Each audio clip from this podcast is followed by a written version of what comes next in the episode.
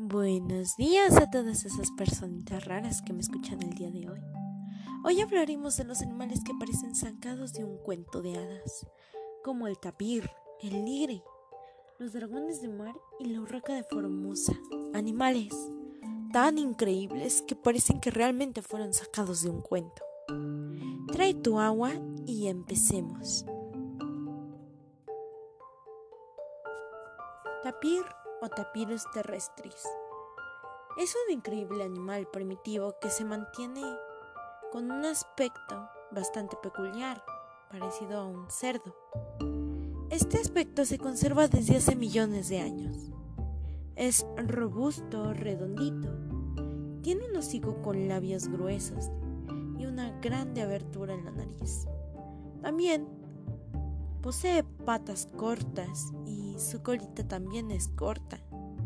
Sus orejas son pequeñas y ovaladas. El tapir es de color oscuro, gris, negro o marrón. Mide 2 metros de altura aproximadamente y pesa de 1500 a 300 kilogramos. Los tapires se ubican en Centroamérica y América del Sur. Va desde México hasta Venezuela siendo Paraguay y Brasil límites sureños. Esto gracias a los ambientes selváticos, bosques caducifolios y de montaña, pantanos y praderas con agua suficiente. Sobre el comportamiento de un tampir, este suele hacer sus actividades durante la noche y al caer el crepúsculo. Pero los individuos que habitan las montañas de los Andes son más bien diurnos. Se caracteriza por manifestar un comportamiento tranquilo y tímido, lo que no implica que sean capaces de defenderse. Si se asusta, es posible que te ataque con sus mandíbulas y provoque heridas muy graves, pero regularmente evita las confrontaciones y huye hacia las fuentes de agua para protegerse. Y casi por último, hablemos de su alimentación. Es herbívoro y come cosas como hojas, brotes, ramas, hierbas, flores, frutas. La mayoría de veces es durante la noche que sale por su comida. Ahora sí, por último, su reproducción. El tapir comienza a aparearse entre los 3 y los 5 años de edad, pero la hembra alcanza la madurez sexual antes que el macho y da a luz cada dos años. Posteriormente, a la, a la copulación ocurrida en el agua, el tapir tiene una sola cría, que nace después de un periodo de gestación de 13 meses aproximadamente. Esta cría posee franjas marrones o beige que se desvanecen poco a poco y cuando cumplen seis meses de edad están exentos de ella o son mucho menos visibles. ¿Sabías que en la mitología china y japonesa se creía que el tapir se comía las pesadillas de la gente?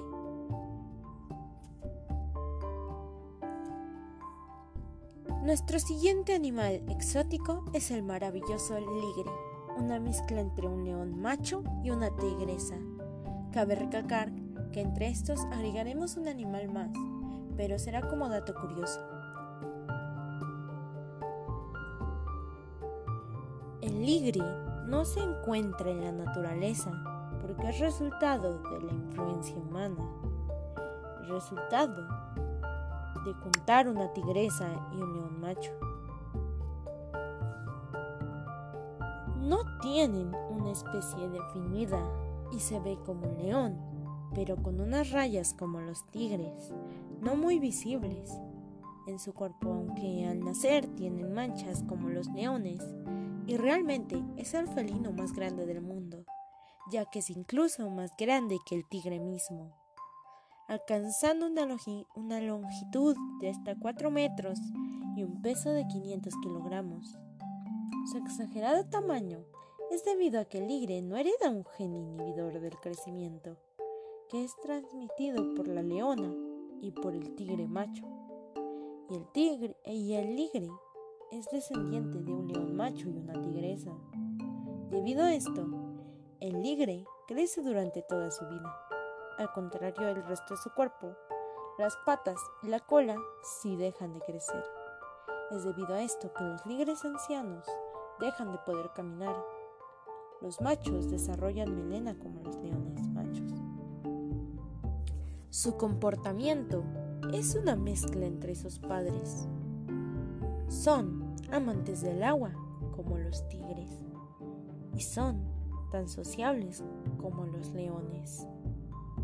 Los ligres machos tienen los mismos niveles de testosterona que los leones machos, pero presentan asuspermia, el cual es un trastorno orgánico que hace que el macho no tenga suficientes espermatozoides en su semen. En cambio, las hembras son a menudo fértiles.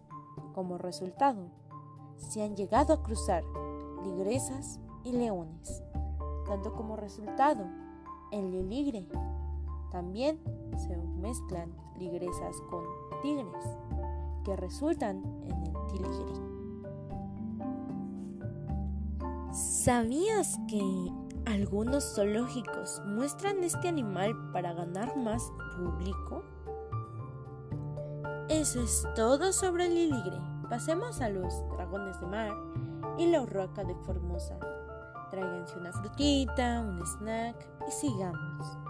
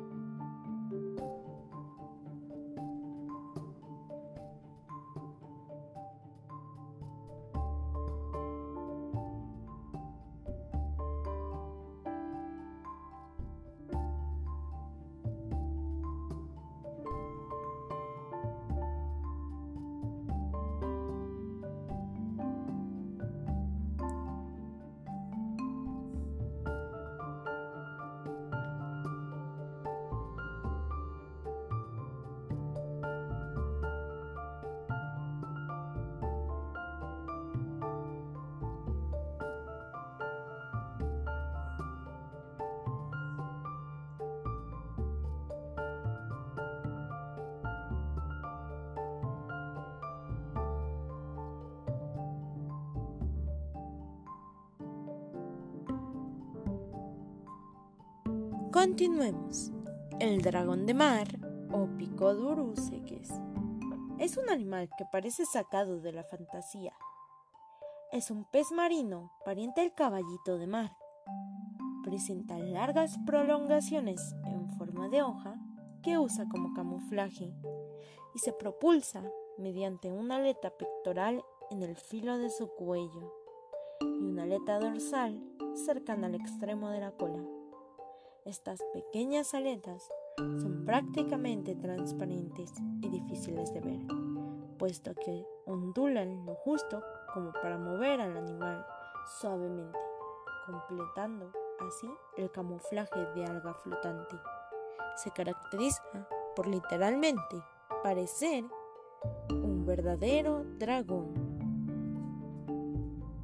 Cuando estos animales se sienten amenazados, aumentan de tamaño, de forma que aparentan simular ser más grandes y agresivos.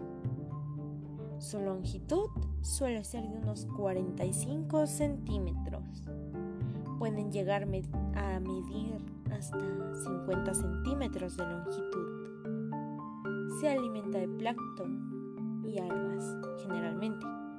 Debido a esto, poseen la capacidad de cambiar su color logrando mezclarse con el color del fondo del mar, de la zona donde habitan.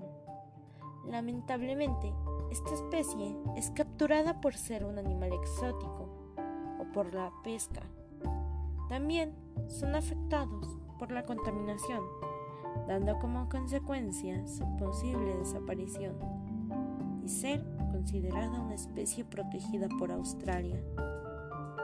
Su reproducción es igual a la de los caballitos de mar. La hembra deposita los huevos en el macho y éste los guarda por seis semanas hasta el nacimiento. Mientras el macho lleva la puesta, es normal que algunos de los huevos perezcan. La descomposición del huevo provoca la formación de gas, provocando serios problemas. El macho, para mantener su flotabilidad, neutra y obligándolo a emerger donde puede ser una presa fácil para los depredadores. ¿Cómo soluciona este problema? La naturaleza ha provisto al macho de una matriz porosa, vascularizada, llamada parche de empollación. Si una de las crías muriese, esta membrana permite desprenderse del gas que se produce y salvar la vida del padre y sus pequeños vástagos. ¿Sabías que su aspecto tan elegante y a la vez ostentoso tiene un motivo? Y este es el mimetismo. Su forma, foliada con largas prolongaciones en forma de hoja, que salen de todo su cuerpo, y sus colores entre amarillentos y pardos le confieren al animal el aspecto de un vegetal que vaga a la deriva y por tanto pasa desapercibido ante sus depredadores. Por último, pero no menos importante, la urraca de Formosa, una hermosa ave que deslumbra a todos los que la ven. Urraca de Formosa o ave paseriforme. Es aproximadamente del tamaño de la urraca común, pero con una cola más larga y elegante. Mide alrededor de 64 y 65 centímetros de longitud. Las alas miden de 18 a 21 centímetros y la cola alrededor de 40 centímetros de largo. Su cabeza, cuello y pecho son de color negro con sus ojos amarillos, el pico y patas son rojas y el resto del plumaje es de un lindo color azul oscuro o púrpura. También tiene marcas blancas en las alas y la cola. Se encuentra desde el suroeste de México hasta el noroeste de Costa Rica. Suele estar en matorrales espinosos, arboledas cerca de casas, árboles en la sabana, bosques caducifolios y de galería y a lo largo de cursos de agua. Sobre sus crías y reproducción. Las hembras incuban los huevos, mientras que los machos ayudan a construir el nido y a alimentar a las crías. Sus nidos se suelen encontrar en el bosque y se construyen en ramas altas entre marzo y abril. Tienen forma de cuenco y está hecho de ramitas y hierba. Suele haber de 3 a 8 huevos en cada pollada.